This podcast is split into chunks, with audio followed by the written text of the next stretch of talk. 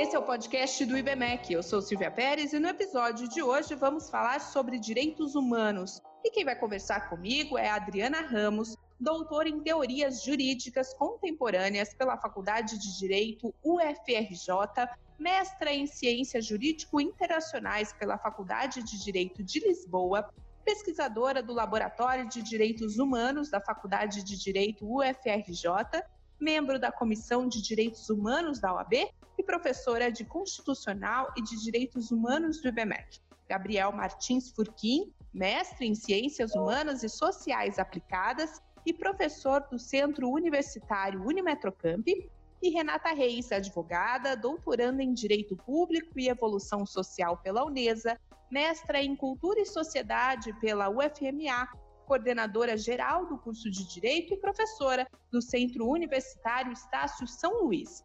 A Declaração Universal dos Direitos Humanos é um documento marco na história dos direitos humanos. Foi desenvolvida por representantes de diferentes origens jurídicas e culturais de todas as regiões do mundo. No dia 10 de dezembro de 1948, foi proclamada pela Assembleia Geral das Nações Unidas em Paris como uma norma comum a ser alcançada por todos os povos e nações, ela estabelece pela primeira vez a proteção universal dos direitos humanos.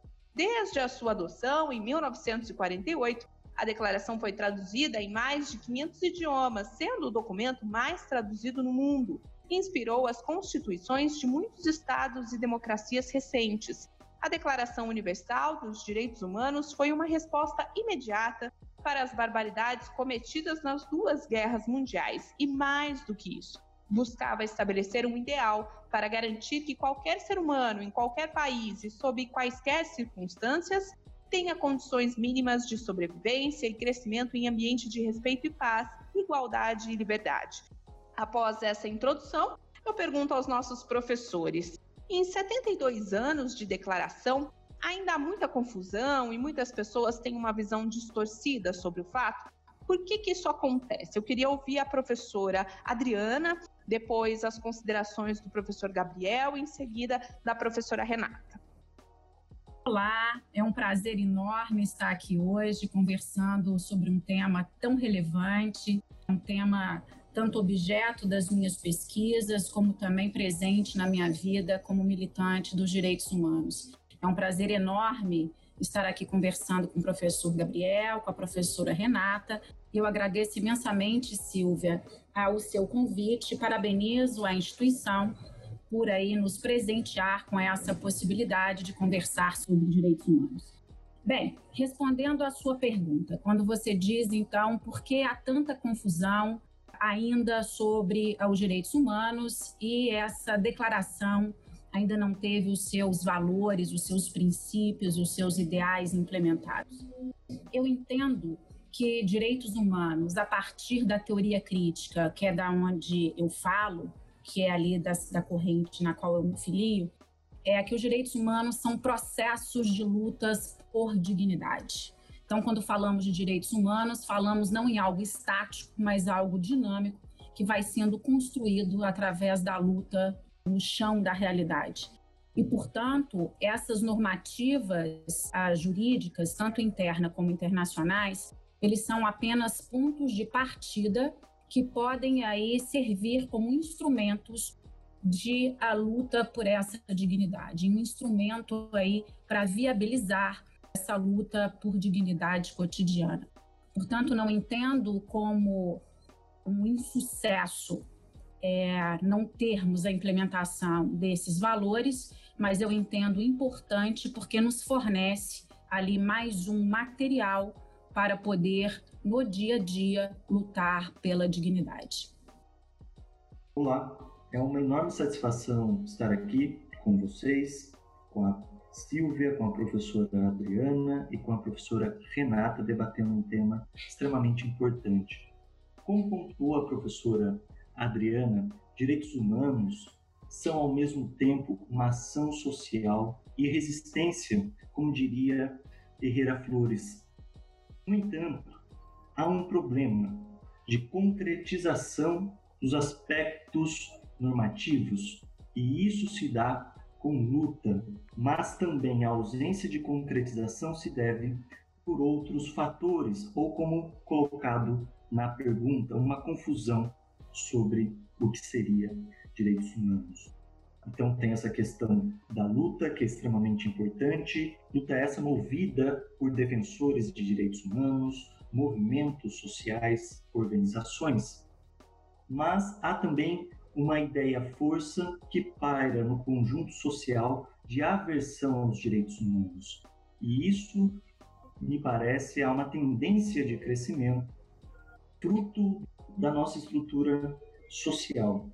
E essa estrutura social, ao mesmo tempo em que anuncia esses direitos que carecem de concretização, de certa maneira, limita a sua efetivação. Então, a gente tem esse fenômeno. É um prazer estar aqui na companhia da Silvia, colaborando com esse podcast, na companhia da professora Adriana e do professor Gabriel, a quem eu saúdo. Bom, quando nós estamos pensando em direitos humanos, hoje, mesmo após esses 72 anos de declaração, é nítido, é notório que ainda existe sim uma certa confusão, ou até mesmo, eu acredito que de forma mais enfática, uma visão distorcida sobre o fato. Não é incomum que se escute nas rodas de conversas, informais, muitas vezes até mesmo na área jurídica, de profissionais que esses direitos eles estão ali sem fundamentos ou que eles estão servindo a um determinado grupo de pessoas específicas que não tem muito sentido de existência.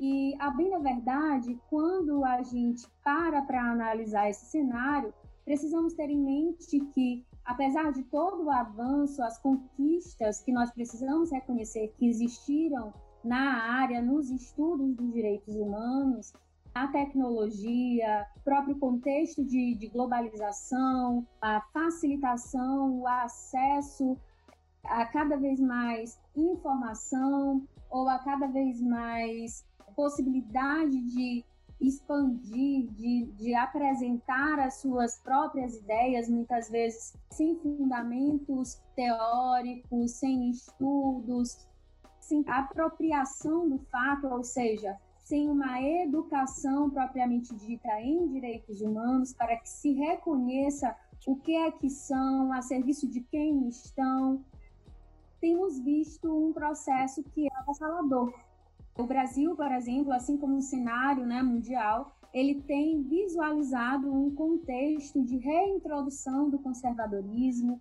de retrocessos até mesmo na convivência com muitos desses direitos que foram arduamente conquistados. Então é como se a, a carta ela chegasse após esse período a ser até mesmo renegada, inclusive por governos que elegeram ou, ou demonstram né, traços de uma postura autoritária, né, como uma forma de governança, que venha a desacreditar, a publicizar informações que culminam, né, que difundem uma visão totalmente distorcida acerca do que esses direitos eles são. Então acredito que muito dessa visão distorcida ela esteja aí inserida dentro desse contexto todo que eu me remeti agora. Os professores falaram sobre alguns avanços né, possibilitados é, pela declaração. É, podemos destacar alguns que tenham sido os principais? Queria começar pelo professor Gabriel, depois das considerações da professora Renata e em seguida ouvir também a professora Adriana. Eu acho que um avanço significativo é a reunião de princípios forjados a partir de um momento de liberação de opressão, de um momento após barbaridades. E os avanços estão ali dados, questões importantes sobre igualdade, liberdade, questões que servirão para dar base aos tratados e convenções, aos instrumentos de direitos humanos que virão posteriormente. Então, de uma maneira geral, a declaração significa uma importante conquista, cujos princípios ainda carecem de concretização, princípios aos quais nós devemos sempre voltarmos. Quando paramos para pensar nos avanços que a Declaração Universal dos Direitos Humanos representam, no que ela pode ter trazido à humanidade como um todo, dentro até mesmo de uma visão universalista desses direitos, nós precisamos reconhecer que após a sua adoção pela ONU, né, em 1948, este documento passou a constituir-se enquanto fundamental, já que institui um patamar de direitos, de deveres, que precisam ser respeitados por todos. Inclusive, a gente precisa destacar, como bem pontuou a professora Adriana ainda há pouco, que por meio desta declaração, a dignidade humana ela entra no cerne de discussão, ela passa a influenciar a maneira como o, o próprio ser humano se enxerga do ponto de vista biológico, do ponto de vista social, e a gente precisa também considerar que essa declaração ela passa a influenciar as constituições que foram promulgadas posteriormente a esse evento, com o intuito de que esses direitos ali enunciados, eles rejam a vida, eles rejam a legislação, o comportamento, tanto das instituições quanto dos indivíduos, para que se alcance uma convivência mais digna, pacificada, segura. Então, acredito que essa, esses avanços que a gente destacando, atribuídos à Declaração Universal dos Direitos Humanos, eles passam aí por toda essa discussão que é colocada em pauta e que abrange critérios como igualdade, própria dignidade, o respeito ao próximo, a tolerância, entre outros aspectos que a gente pode estar tá pontuando. Continuando aí as análises a partir da fala né, do professor Gabriel e também da, da fala da professora Renata, e voltando inclusive à questão levantada anteriormente, é, os direitos positivados eles devem ser vistos como ponto de partida e não como ponto de chegada. E a, não podemos fazer uma análise histórica linear, como se os direitos humanos eles estivessem ali sempre num crescente e sendo é, aferidos de maneira progressiva.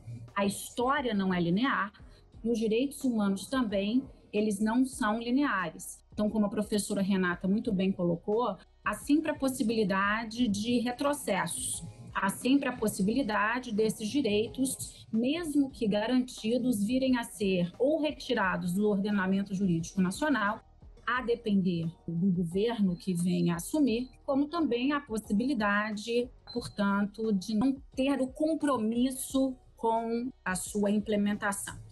Então, é importante a gente analisar o progresso, mas a partir dessa perspectiva de possibilidade de retiradas de direito e da possibilidade desses direitos, portanto, virem a ser ali, a gente sofrer um retrocesso com relação a esses direitos.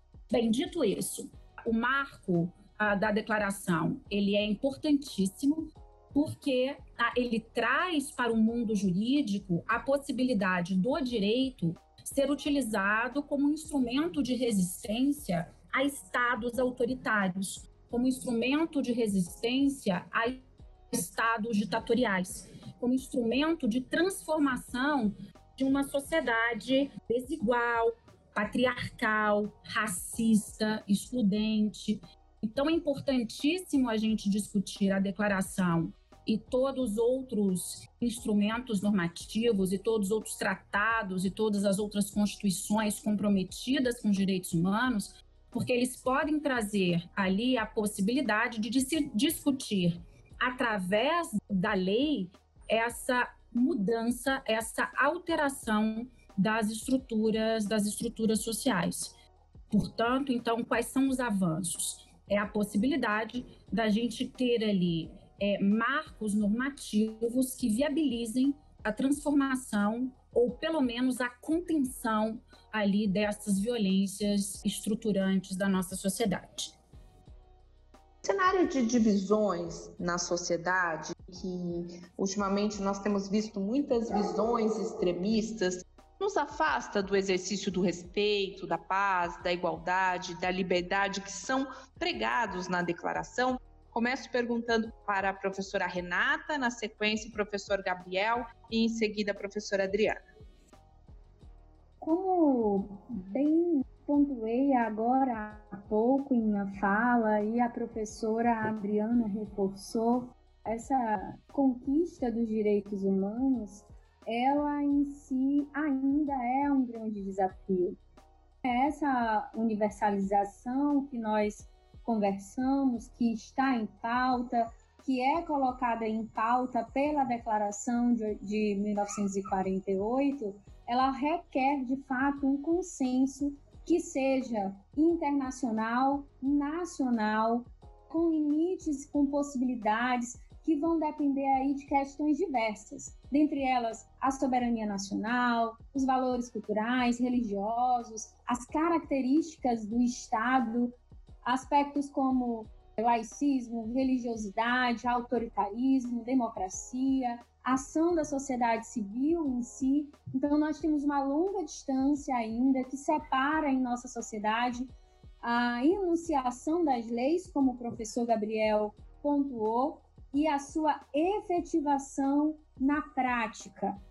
Então, como nós podemos aqui estar operacionalizando, pensando né, nessa situação, que é uma situação, inclusive, que abrange e que toca o nosso país quando nós estamos pensando no fato das visões extremistas que têm nos afastado do exercício do respeito, da paz, igualdade e liberdade que são pregados nessa declaração.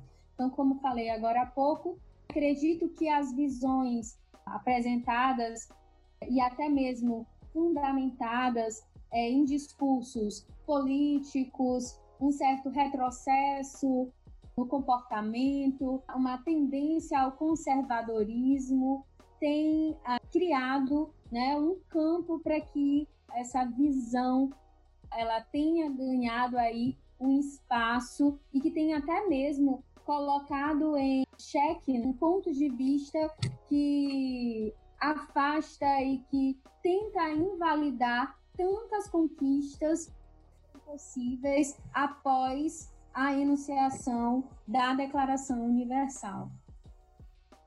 Como bem pontuado pelas professoras Adriana e Renata, os direitos humanos têm essa característica de não serem lineares e, portanto, ter esse movimento pendular, de maneira em que podem haver avanços, mas também retrocessos em dado momento, um momento historicamente determinado. E nós vivemos, como pontuado pela questão da Silvia, em um momento de ascensão do conservadorismo, de extremismo, especialmente da extrema-direita, e produz uma perspectiva de aversão aos direitos humanos, que pesquisadores vão chamar de ideia força. Portanto, se trata de um campo semântico, mas que produz questões de maneira concreta uma ausência de submissão a importantes tratados internacionais de direitos humanos, ausência de submissão e de respeito a decisões de tribunais internacionais de direitos humanos, né? Então, sim, me parece que o momento que nós vivemos de extremismo, especialmente da extrema direita e de conservadorismo, que é fluxo do movimento social que nós vivemos, da estrutura social e econômica que nós vivemos, impede, de certa maneira, a concretização daquilo que está enunciado em importantes tratados internacionais e, no caso aqui do nosso debate, na Declaração Universal de Direitos Humanos. Até porque esses extremismos, como pontuado pela professora que antecedeu a minha fala, produz discursos anti-igualitários, soluções autoritárias, reproduz opressões de gênero, de raça e outras formas. É importante nós não perdermos a esperança, porque foi isso que apontou a Declaração Universal de Direitos Humanos, quando da sua promulgação. Eu acredito que há, como já aqui foi colocado, e eu vou reforçar, intencionalmente uma construção de discurso contrário aos direitos humanos, que para justificar uma centralização do poder, para poder justificar rupturas democráticas, para poder justificar a manutenção de uma estrutura social absolutamente desigual, em que joga a grande maioria da população na completa miséria. Portanto, entendo eu que não é intencional que hoje muitas pessoas elas não compreendem a importância dos direitos humanos, elas não compreendem ali como esses direitos humanos eles buscam ali é, garantir uma vida melhor e a, a, por isso demonizam aí os direitos humanos. Portanto, há uma intencionalidade de afastar a ideia de direitos humanos de muitas pessoas. Dito isso, a gente tem que entender o que, que significa aí a defesa radical uh, dos direitos humanos e como isso não está conectado à ideia de extremismo. Porque quando se fala em defesa radical uh, dos direitos humanos, o que está se falando, o que está se falando é a não possibilidade de se flexibilizar dignidade, é a não possibilidade de colocar na mesa né, a retirada da dignidade. Quando se fala em defesa radical dos direitos humanos, nós estamos falando ali na necessidade de garantia de uma sociedade que se paute em valores democráticos, que se paute em valores inclusivos, que se paute em valores, portanto, de igualdade. Então, a defesa radical dos direitos humanos não se confunde com a, essa ideia de extremismos. Entretanto, defender direitos humanos, ah, de fato, é ter lado. Né? Defender direitos humanos não é uma ideia de neutralidade, é uma ideia, portanto, de defesa a mesmo por um mundo menos desigual, por um mundo mais fraterno, por um mundo mais inclusivo. Então, é a partir desse olhar né, de defesa radical dos direitos humanos que eu acho que me afasto dessas, desses discursos extremados que foram aqui, me parece que colocados, é, de como, aonde se enquadra os direitos humanos. Então, acho que os direitos humanos devem ser, aí, ser mesmo colocados como algo a ser defendido de maneira radical, mas a radical nesse sentido de não colocar em negociação a dignidade da pessoa, a dignidade de um povo. É possível se alcançar os ideais defendidos na declaração, começando pela professora Adriana, depois as considerações do professor Gabriel e em seguida a visão da professora Renata? Acredito que sim, mas para isso é necessário que a gente tenha uma sociedade comprometida com a cultura dos direitos humanos. Uma sociedade a que seja educada a partir dos direitos humanos então, eu sou uma entusiasta dos direitos humanos. Claro que talvez eu seja uma sonhadora, ah, porque acredito nesses ideais. E, como professora, acho que a possibilidade de mudança vem da educação. Então, a educação popular, a educação formal, ela precisa estar imersa nesses valores a de direitos humanos e precisamos, portanto, formar uma sociedade que seja uma sociedade comprometida com esses valores, que, que tenha a cultura dos direitos humanos. E aí encerro, portanto, aqui a minha participação e agradeço muito, Silvia, essa oportunidade. Foi um grande prazer participar dessa conversa. Muito obrigada, professor Gabriel, muito obrigada, professora Renata, por esse momento ali tão enriquecedor. Nós que agradecemos, professora Adriana. Queria ouvir agora o professor Gabriel. Concordando plenamente com a professora Adriana, é extremamente importante nós sonharmos. Como disse Galeano, as utopias são úteis para que nós caminhemos. E que assim seja, com a efetivação de uma cultura voltada não à violência e às formas de opressão, mas aos direitos humanos.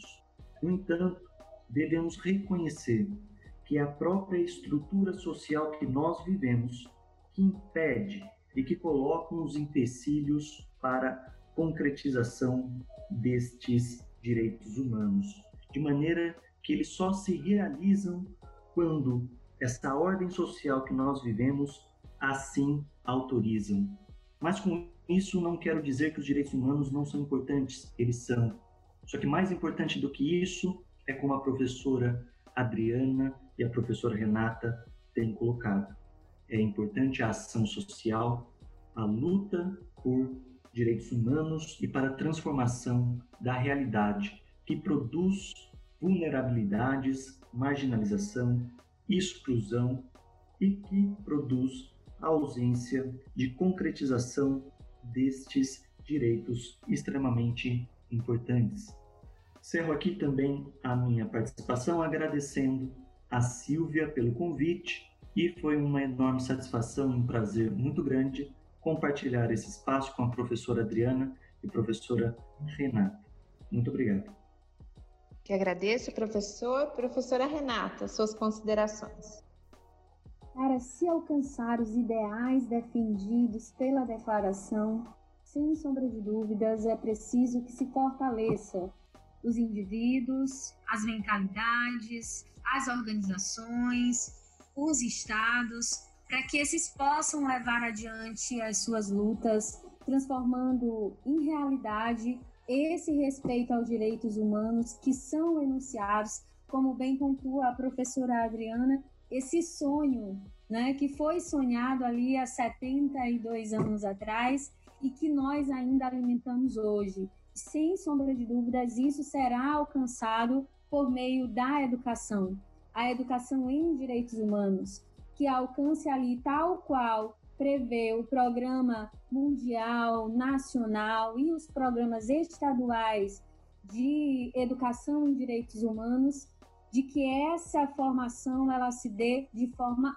ampla, abrangendo tanto a educação formal quanto os aspectos de profissionalização de indivíduos que trabalham na área jurídica, nas mídias, na segurança pública, na área da saúde. Então, é um trabalho amplo, conjunto, que representa muitos desafios, mas que, sem sombra de dúvidas, abrirá novos caminhos para uma justiça social, para uma sociedade mais crítica, mais igualitária, mais pacífica e mais realizável, mais pronta para estar em busca daquilo que é seu por direito.